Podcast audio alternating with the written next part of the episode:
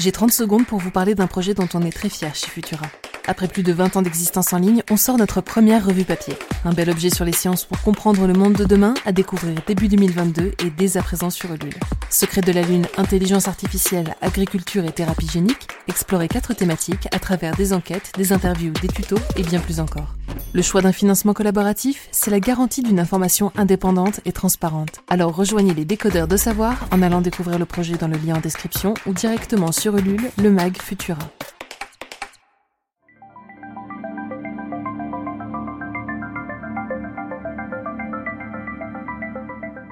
Bonjour à tous et bienvenue dans ce nouvel épisode de Futura dans les étoiles. Je suis Franck Menant et nous nous retrouvons en ce 1er décembre pour un tour des éphémérides du mois. Pour ne pas manquer notre prochain épisode spécial où nous accueillerons l'astrophysicien et vulgarisateur scientifique Sébastien Carassou, pensez à vous abonner sur vos plateformes audio préférées. Pour toute observation, il est impératif de vous éloigner de toute source lumineuse, telle centre-ville, lampadaire, route, et de privilégier la campagne avec un horizon bien dégagé. Attendez quelques minutes afin que vos yeux s'habituent à l'obscurité. Voici une sélection d'événements marquants à observer soit à l'œil nu, soit avec une paire de jumelles ou un télescope durant ce mois de décembre. Débutons avec une comète très prometteuse. Il s'agit de la comète Léonard qui a été découverte au début de l'année 2021 et qui devrait être la plus brillante de cette année. Elle sera visible avec un télescope, une paire de jumelles et potentiellement visible à l'œil nu. C'est à partir du 4 décembre que vous pourrez l'observer entre 5h et 7h du matin au-dessus de l'horizon est, au-dessus de la constellation du Bouvier, dans un ciel bien noir. Au fur et à mesure que les jours passeront, la comète descendra vers l'horizon en traversant la constellation du Bouvier. À partir du 11 décembre, elle sera très basse sur l'horizon, ce qui rendra son observation beaucoup plus délicate. Cependant, la comète sera visible aussi le soir au crépuscule entre le 9 et le 25 décembre. Il vous faudra la rechercher dès 18h dans les lueurs du crépuscule à seulement quelques degrés au-dessus de l'horizon. Par conséquent, un site d'observation bien dégagé est indispensable. Son déplacement sera très rapide, entre l'horizon ouest et l'horizon sud. Elle passera du 16 au 21 décembre sous les planètes Vénus et Saturne au sud-ouest et à ce moment-là, il n'est pas impossible qu'un sursaut d'activité se produise, ce qui la rendra potentiellement visible à l'œil nu. Bien que cette hypothèse est pour l'instant peu probable, qui sait, peut-être Noël 2021 nous réserve une belle surprise. Pour résumer, cette comète sera donc visible entre le 4 et le 10 décembre au-dessus de l'horizon est avec un télescope ou une paire de jumelles. Et le soir au crépuscule entre le 9 et le 25 décembre, toujours avec un télescope ou une paire de jumelles et potentiellement visible à l'œil nu. Attention, cependant, les comètes sont très imprévisibles. Et si toutefois celle-ci ne répondait pas à vos attentes, Futura se dégage de toute responsabilité.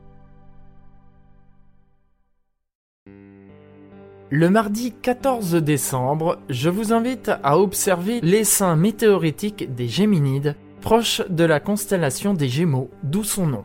Il est actif du 7 au 17 décembre. C'est l'une des plus belles pluies d'étoiles filantes de l'année. Les premières observations des Géminides ont été signalées par le Belge Adolphe Quetelet en décembre 1830. À la suite de cette découverte, les astronomes se sont mis à la recherche de la comète à l'origine de cet essaim. Après plus d'un siècle de recherche, rien n'a été trouvé et leur origine reste un mystère. Mais le 11 octobre 1983, le satellite IRAS découvre un astéroïde qui sera baptisé 3200 Phaéton.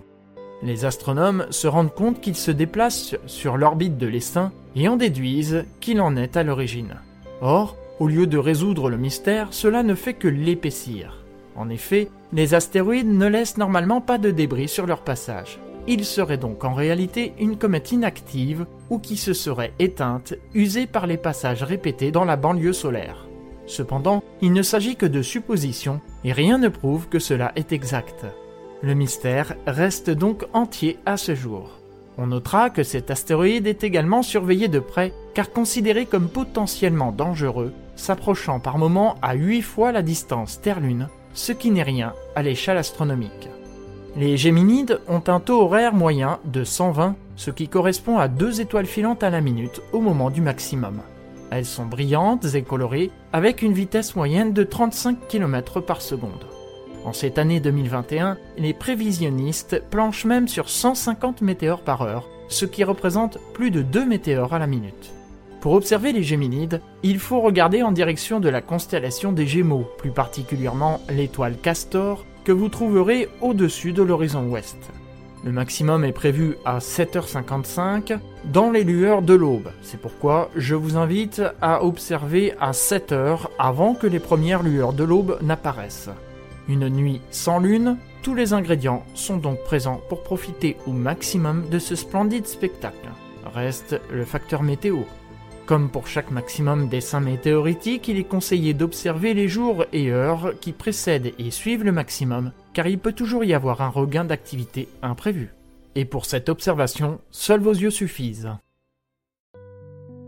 Le vendredi 17 décembre, je vous invite à attendre que les dernières lueurs du crépuscule aient disparu vers 18h30 pour observer au-dessus de l'horizon sud-ouest un point très brillant. Il s'agit de la célèbre planète Vénus. Remontez en diagonale vers la gauche et vous tomberez sur un autre point brillant. Il s'agit de la planète Saturne célèbre pour ses anneaux. Gardez la même orientation, toujours en diagonale vers la gauche, continuez à remonter, et là, vous tombez sur un dernier point brillant. Il s'agit de la planète Jupiter. Vous pouvez faire cette observation soit à l'œil nu, soit avec une paire de jumelles, soit un télescope. Attention cependant, la planète Vénus sera basse sur l'horizon, et pour pouvoir l'observer, il vous faudra un horizon bien dégagé. Le mardi 21 décembre, c'est le matin, cette fois-ci, que je vous invite à observer, vers 7 heures, avant que les premières lueurs de l'aube n'apparaissent. Au-dessus de l'horizon ouest, vous trouverez une grosse lune gibbeuse, et au-dessus de celle-ci, une étoile brillante. C'est l'étoile Pollux, faisant partie de la constellation des Gémeaux. Regardez à droite de Pollux. Eh, vous voyez double? Eh bien non, c'est une autre étoile, l'étoile Castor. Les deux étoiles de la constellation sont nommées d'après les jumeaux de la légende Castor et Pollux. D'ailleurs, Gémeaux voulait dire jadis jumeaux. La constellation des Gémeaux est également un signe zodiacal traversé par le Soleil du 21 mai au 21 juin. Pour observer le rapprochement entre la Lune et Pollux, vous pouvez utiliser soit une paire de jumelles, soit un télescope, ou même à l'œil nu.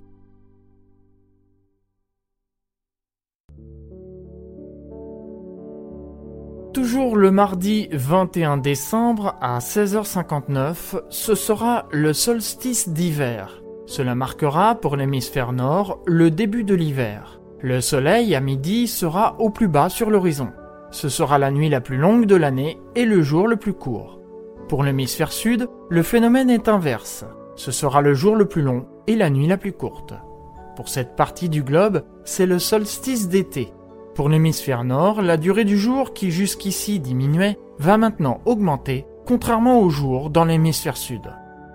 Enfin, dernière sélection de ce mois de décembre, le vendredi 31 décembre. Je vous invite à regarder le matin vers 7h30. Dans les premières lueurs de l'aube, vous trouverez au-dessus de l'horizon sud-est un fin croissant lunaire. À sa gauche, un peu plus bas, un point rouge et brillant. Il s'agit de la planète Mars, la planète rouge. Revenez presque en dessous de la Lune, un peu plus bas que la planète Mars. Et là, vous verrez un autre point rouge. Quoi Une deuxième planète Mars?